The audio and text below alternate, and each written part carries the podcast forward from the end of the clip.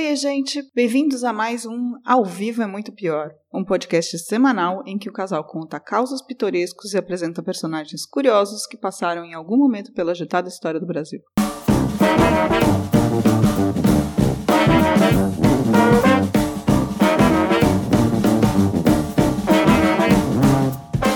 Eu sou a Camila Kintzel. Eu sou Danilo Corsi. E na história de hoje teremos aventuras intercontinentais, assaltos, fugas, sequestros, banda de rock e subcelebridades incríveis contadas por duas pessoas que não são historiadores nem especialistas em nada, mas adoram um caso.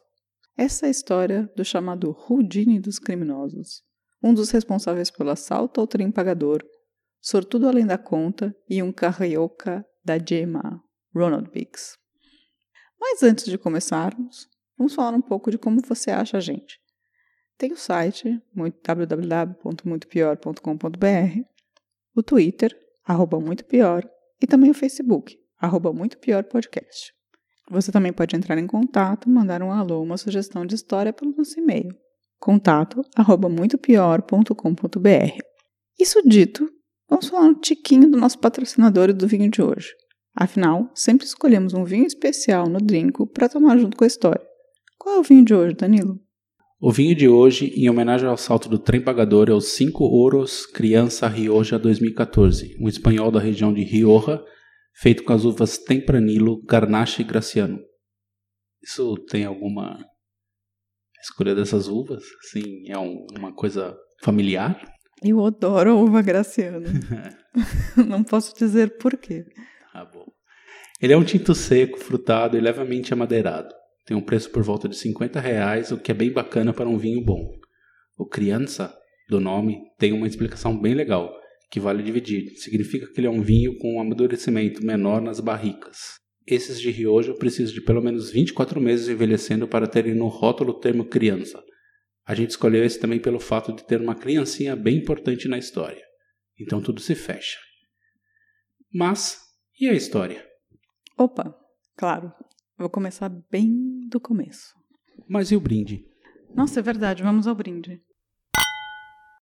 Dad, what was punk rock?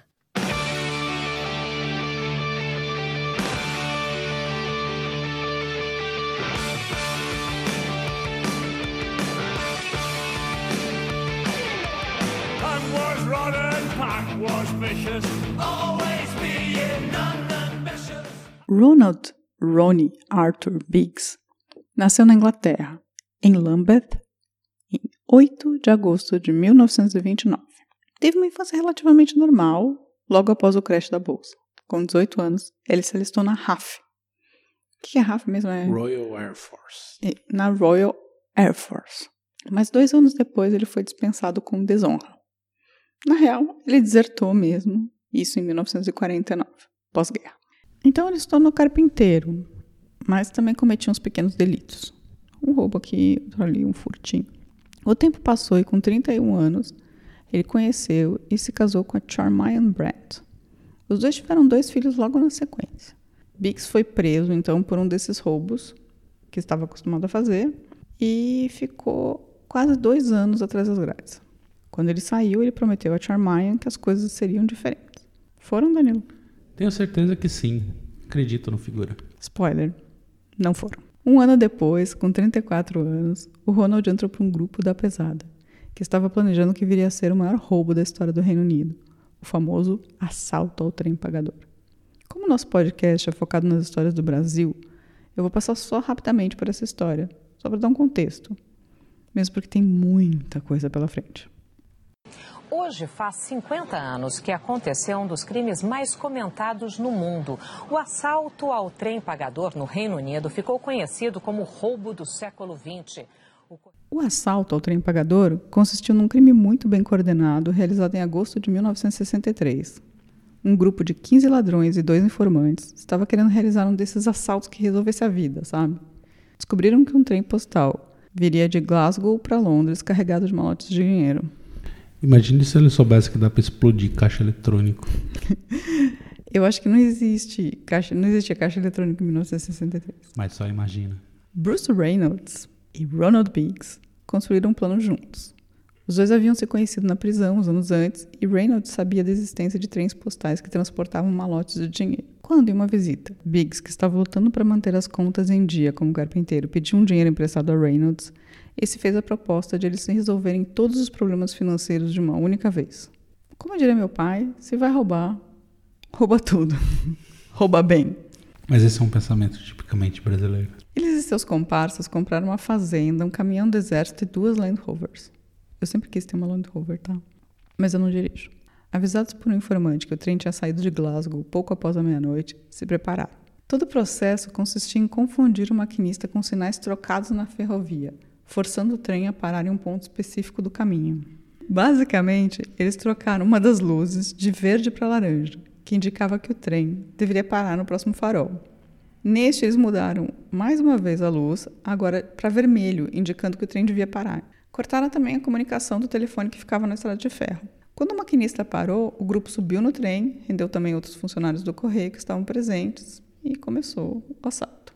Os bandidos eles desengataram a locomotiva, deixaram alguns os outros caras lá no lugar e fizeram o maquinista que tinha levado uma porrada na cabeça com um cano de metal levar levar o trem até Brydego Bridge. Ali, o grupo esperava com os carros. Foram desembarcados 120 sacos de dinheiro, uma quantia total de 2.631.784 libras. Tá bom para você? É, eu já falei que eu usaria esse dinheiro para comprar o Corinthians. Coisa mais inútil. No dia 8 de agosto de 1963, 17 assaltantes interceptaram um trem que ia de Glasgow para Londres, levando dinheiro vivo. Com os carros, eles foram para a fazenda que haviam comprado. Relaxaram, beberam e até jogaram banco imobiliário. Mano, quem joga banco imobiliário depois de um assalto? Pessoas inteligentes, Ou ingleses. irônicas e inglesas. Mas essa tranquilidade não durou muito tempo. Um vizinho, fazendeiro enxerido, estranhou a presença de um caminhão do exército na fazenda do lado e denunciou o grupo. Sempre tem uma porra de um vizinho pra encher o saco, não? Mas pensa, você é um fazendeiro na Inglaterra, aí tem um caminhão do exército parado na fazenda do seu vizinho e teve um grande assalto. Vizinho só enche o saco. Eles foram alertados que a polícia estava em seu encalço, pagaram um comparsa para se livrar de todas as provas da presença deles lá e fugiram. O comparsa, no entanto, como todo bom comparsa, não apagou prova nenhuma. Pegou a grana e fugiu. Com isso, a polícia achou impressões digitais pra caramba, até nas peças de Banco imobiliário? banco imobiliário, pegos pelo banco imobiliário. Em três semanas, quase todos os integrantes do assalto estavam presos, Biggs incluído. Ele foi condenado a cumprir uma pena de 30 anos pelo assalto. Perdeu o Playboy. Perdeu, foi preso. Mas você acha que o Biggs ia ficar preso por muito tempo? Eu acho. Não. Em 1965, Ronald Biggs conseguiu fugir da penitenciária Her Majesty Prison Service, em Londres, tendo cumprido pouco mais de um ano de sua pena. Contam que ele subornou um guarda e usou uma escada de corda para pular o muro. Simplão assim. Pega a escadinha de corda, sobe o muro, pula o muro, acabou. Nada comparado às fugas espetaculares que acontecem de vez em quando no Brasil, né? Escadinha que eu diga. Primeiro, ele foi para Paris, onde contam que passou por uma cirurgia plástica que alterou um pouco das suas feições e arranjou um passaporte falso. Ele passou um tempo lá em Paris até que em 1970, junto com a mulher e os dois filhos, se mudou para Adelaide, na Austrália. Quem quer ir pra Austrália? O Ronald, Ronald Biggs. Bom, faz sentido, né? O cara tem que sumir da Europa. Né? Ele fala inglês. né? Lá em Adelaide nasceria o terceiro filho do Biggs. Enquanto eles tinham uma vida relativamente tranquila em família. Ele, tipo, parou de causar. Ele trabalhava como carpinteiro e construía cenários para o Channel 10. Mas o Biggs foi reconhecido por um jornalista porque ele trabalhava numa rede de televisão. É, Essa não foi uma ideia muito boa. No dia seguinte, a a foto do Biggs estava em todos os jornais do país. E começou uma caçada nacional. O Biggs conseguiu, com a ajuda de alguns amigos, se desvencilhar da polícia australiana e chegar a Melbourne. Melbourne. Melbourne. Melbourne. No mesmo ano, ele conseguiu uma passagem de um navio de carga e acabou onde? Esquindou, esquindou? Brasil. Brasil. Rio de Janeiro. Biggs foi preso no ano seguinte e condenado a 30 anos de prisão. Fugiu 15 meses depois e viveu como foragido na Espanha, na Austrália, até parar no Brasil. Então, em 1970 e 70 71 ele chega no Rio. A Charmayan não sabia que não dava para levar uma vida de fugas com o Biggs e os três filhos pequenos. E meio que entendeu que talvez eles não se vissem nunca mais. Nesse ínterim, aconteceu uma tragédia. O filho do Biggs, de 10 anos, morreu num acidente de carro em 1971, logo depois que ele saiu, restando dois filhos na Austrália com a mãe. Que fase. É, ele tá fugindo, foi parar no Brasil. Da Austrália pro Brasil é longe pra caramba. E o filho morreu. No Brasil, o Biggs se virou como pôde. Primeiro, com a ajuda de outros ingleses, ele conseguiu alguns trabalhos como carpinteiro. E que ele não podia trabalhar legalmente, porque ele não é, chegou como turista, como legal. turista ele Ah, chegou. turista. É, chegou num navio caro, Chegou mas e basicamente ficou. Ah. Ah, esses imigrantes. imigrantes. Aí, em 1974, descobriram que o Biggs estava no Brasil, porque estava todo mundo, cadê o Biggs? O Biggs não está mais na Austrália, o Biggs teve essa fuga incrível. Teve a fuga, a fuga da Inglaterra para a Austrália, depois teve a fuga na Austrália, e aí descobriram que o Biggs estava no Brasil. Isso fez dele uma subcelebridade no Brasil. Normal, né? Normal. Eles fizeram um monte de camisetas é, com escrito Prisoner of Rio. E ele cobrava até 200 dólares para bater um papo com jornalistas e turistas. Gênio, gênio. É, então ele ficou vivendo, tipo, dessa meio fama, assim. Então, tipo, ah, o Ronald Biggs, o cara maior do assalto ao trem pagador, tá no Rio, e ele tá de boa, e ele vende canecas, camisetas e, e cobra pra dar entrevista. Mas uma dúvida, o, o governo brasileiro não ficou de boa, assim? Tipo, não chutou o cara, não mandou o cara de volta pra rainha lá? Não, mas a princípio não, até que a Scotland Yard soube do que estava acontecendo e falou, cara, vocês precisam deportar o Biggs. Mas o Brasil e, a Inglaterra, né, o Reino Unido, não tinham um acordo de extradição mútuo. Então, a ditadura brasileira falou para os caras, ó, seguinte, a gente pode extraditar o Biggs, não tem problema nenhum, mas tem um monte de gente aí, porque era no meio da ditadura, que tá meio fugido do Brasil, são os caras processados. Me mandem o Caetano. o Caetano acho que já tinha voltado nessa época. Mas sim, me mandem o Gil e o Caetano nesse, nível. Então, me mandem essa galera e eu extradito o Biggs. A Inglaterra falou, cara, vou mandar esses, esses caras de volta pro Brasil. Ser tudo torturado, morto, assassinado. E vai ficar tudo na minha conta. Dizem que é lenda. Isso nunca existiu. É, diz. Não, não dizem, é absurdo isso. Existiu. E tanto é que a Inglaterra, em 1974, tinha medo de mandar os caras pra lá. É porque a Thatcher não tava ainda não, dando as cartas, senão É. a brother do Pinochet. Mas além disso, tinha mais um complicador. A Raimunda de Castro, namorada do Biggs, era uma dançarina de casas noturnas no Rio e estava grávida do Michael. Biggs teria um filho brasileiro em breve. E isso, tipo, também virou notícia e falaram, não, tipo, não pode mandar embora o cara que vai ser pai de um brasileiro em breve. Não faz o menor sentido, mas enfim. Com isso, o Biggs ficou relativamente a salvo no Brasil. Segue o jogo. Aí, em 1978, quatro anos depois, o Ronald é manchete novamente. Uma música sua foi gravada pelo grupo inglês Sex Pistols, com Ronnie nos backing vocals e mesmo uma foto sua na capa do single. O single chega à sétima posição nas paradas de sucesso inglesas e é mais um tapa na cara da rainha. Qual é a música? No One is Innocent. Essa aí?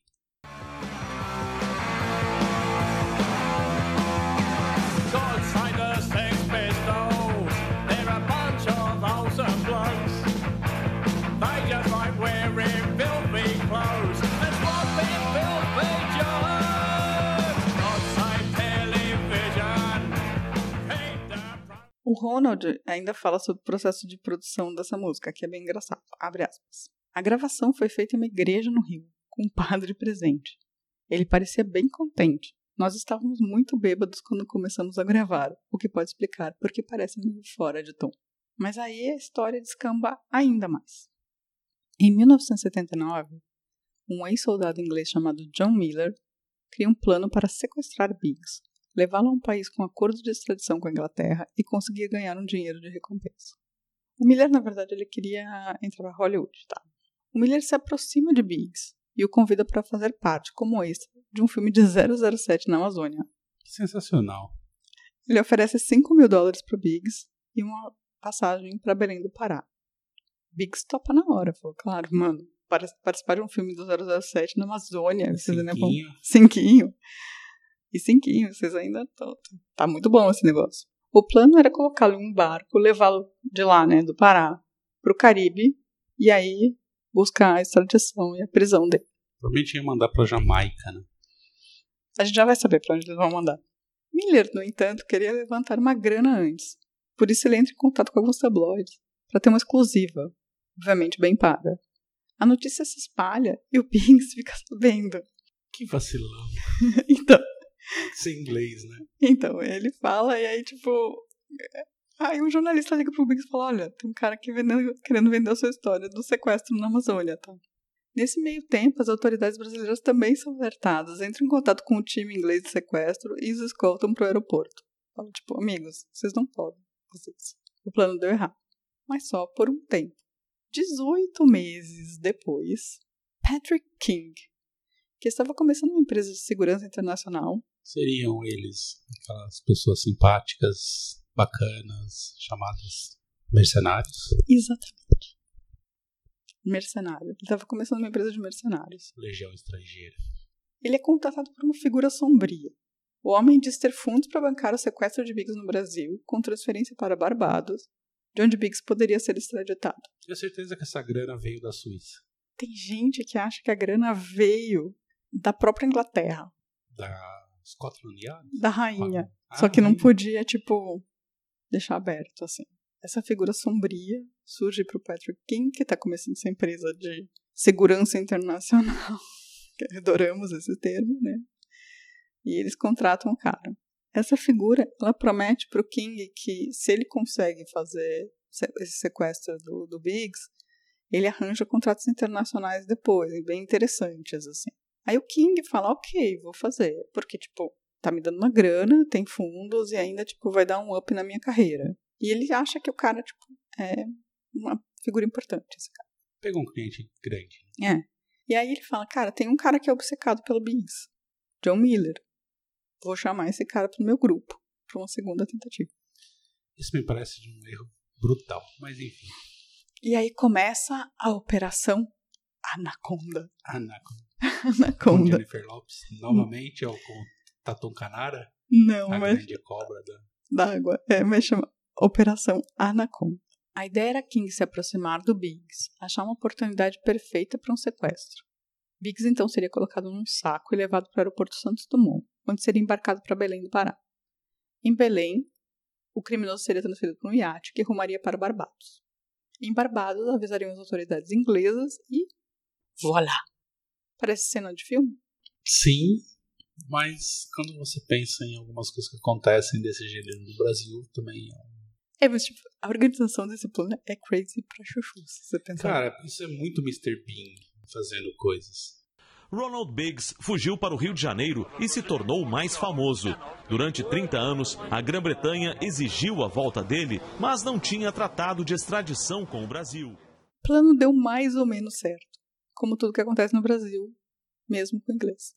Depois de uma aproximação, King decidiu que o ideal seria sequestrar Biggs pouco antes dele entrar em um restaurante para, um jantar arranjado. Tipo no porcão. assim. É num restaurante ao pé do, do Cristo Redentor. Não sei se é onde fica o porcão. Eu também não sei, mas é, eu vi um documentário que falava desse assunto. Depois a gente coloca no, na, na, na- no post né, desse, desse episódio. Você quer dizer, depois a gente coloca na descrição. Sim. Mas o Biggs não apareceu nesse dia. Ele bebeu demais e esqueceu que ia jantar.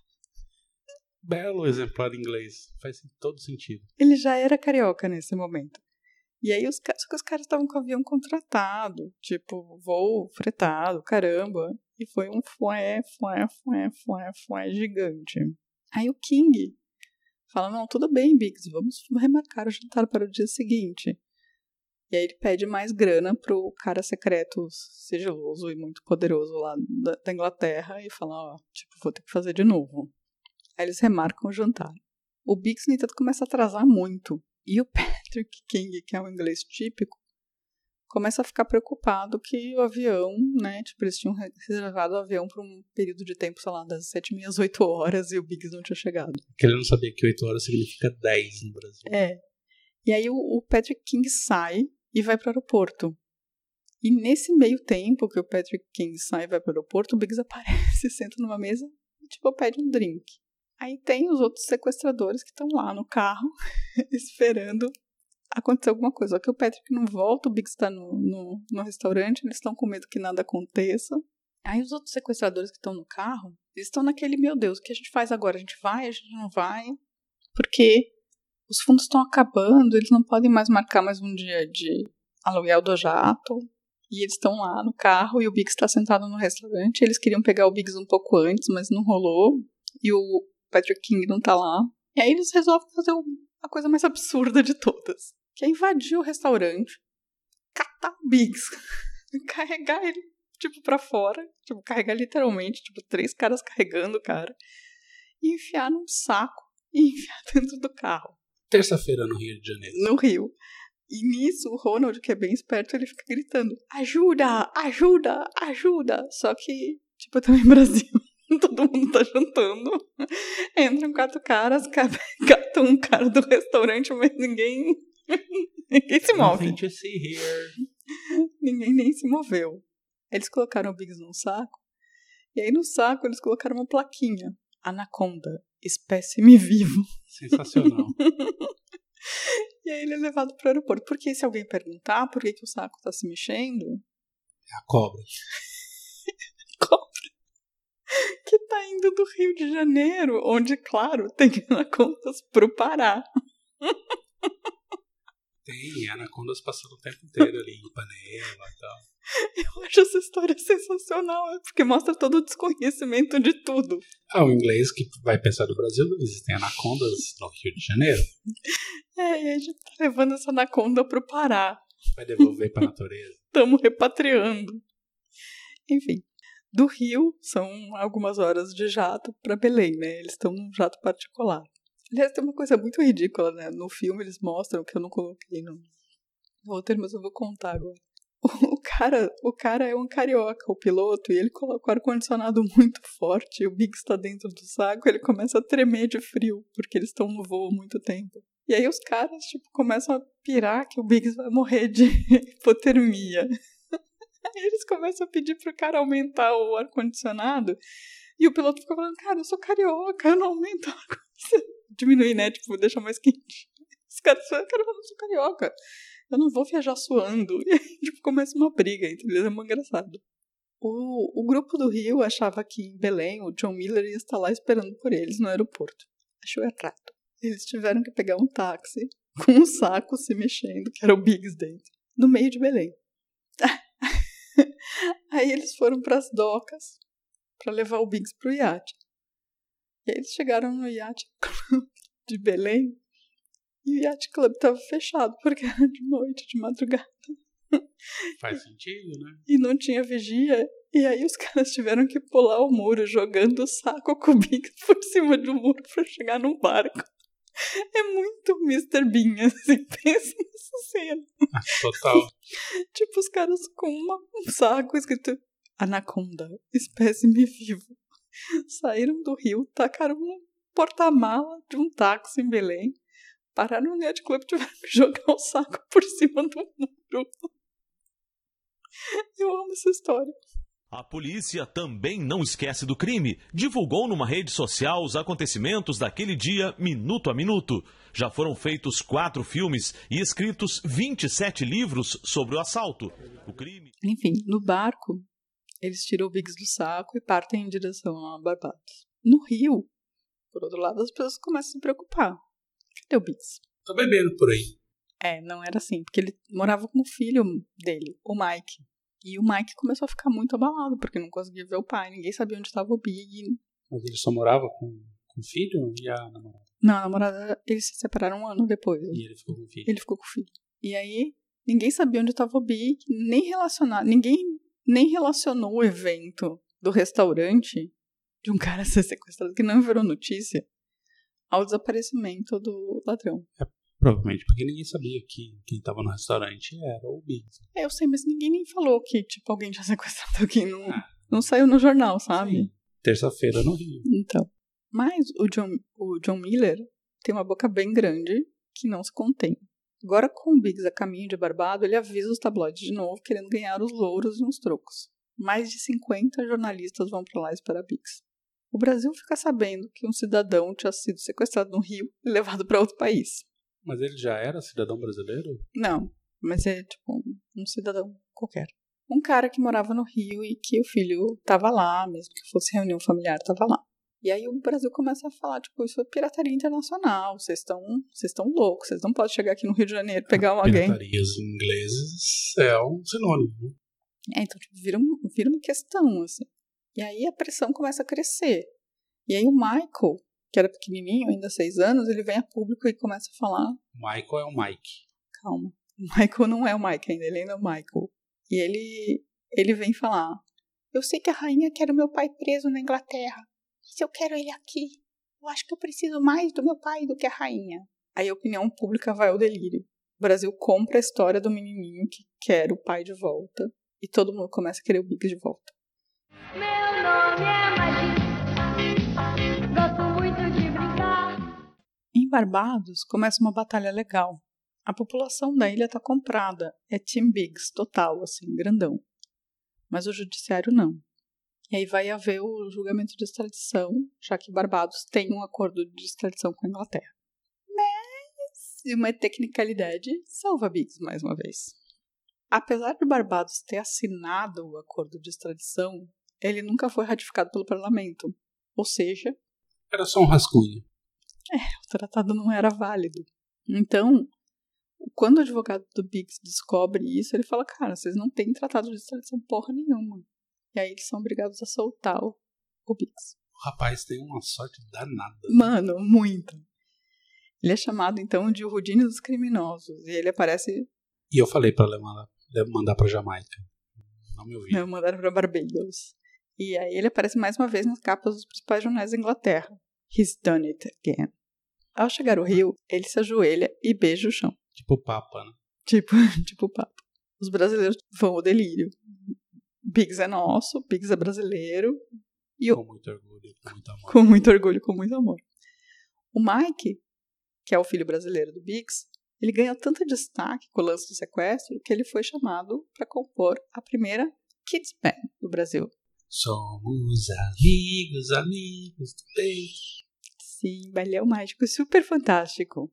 Simone, Toby, Mike e Jairzinho. Que fez um sucesso estrondoso e ajudou a sustentar o Biggs por muitos anos no Brasil. Por onde anda Mike? Ele está na Inglaterra. Eu ouvi falar que vai ter uma reunião, uma tour de reunião do Balão Mágico. Eu acho que teve. Tipo, volta, vai rolar agora da Sandy Júnior. Ou da Sandy e do Júnior. Sandy Júnior. Não, é- enfim. É do Sandy Júnior, é uma entidade só. Então, da Sandy Júnior. Não, é do- uma menina. É, ah, não sei. É, A Sandy Júnior. É pra mim é o Sandy Mas Júnior. enfim, vai rolar uma Balão Mágico, pelo que eu entendi. Eu não sei se com o Mike. Provavelmente com Super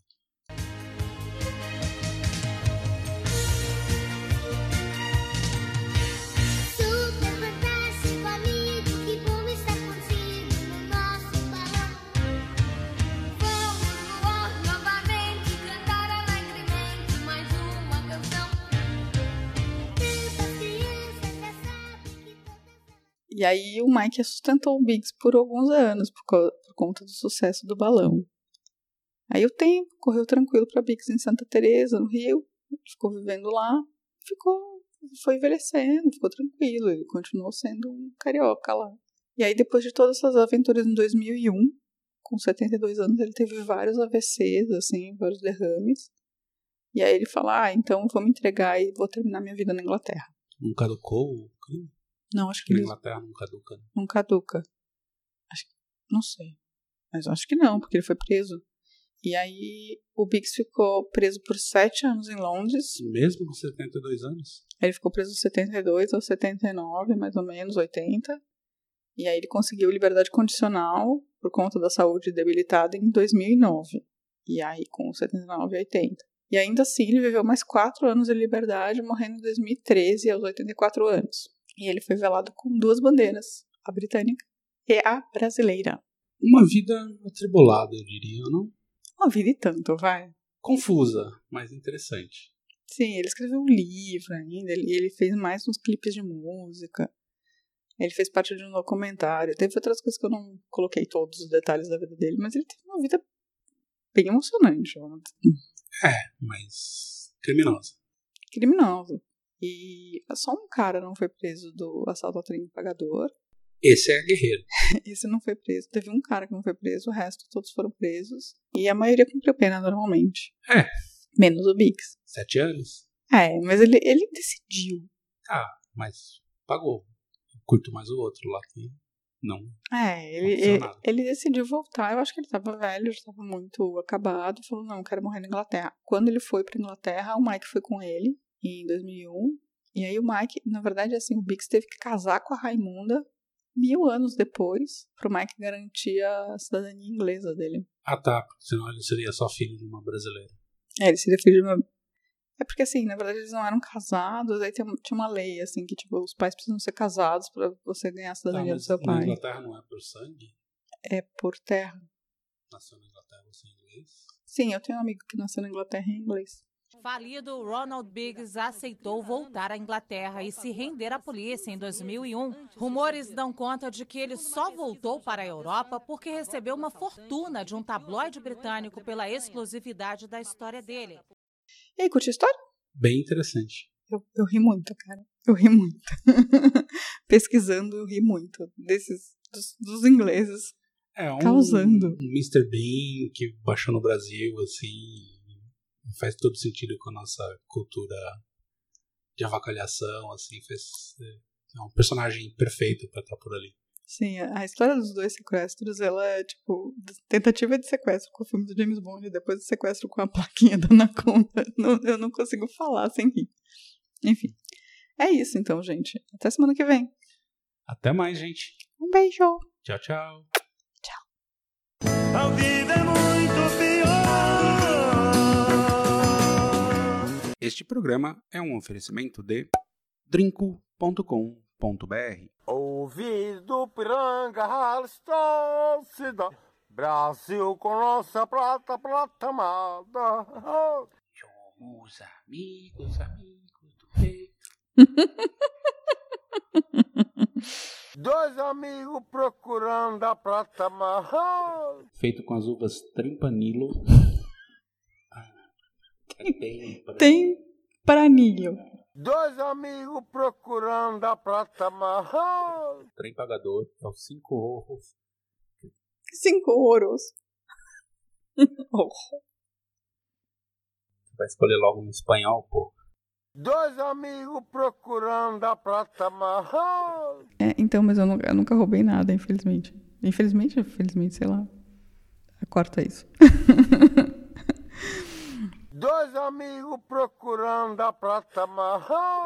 Basicamente, eles trocaram uma das luzes de verde para laranja, que indicava que o trem deveria parar no próximo fe- no próximo semáforo. O programa do lançar só sobe. Brasil com nosso prato, prato limpo.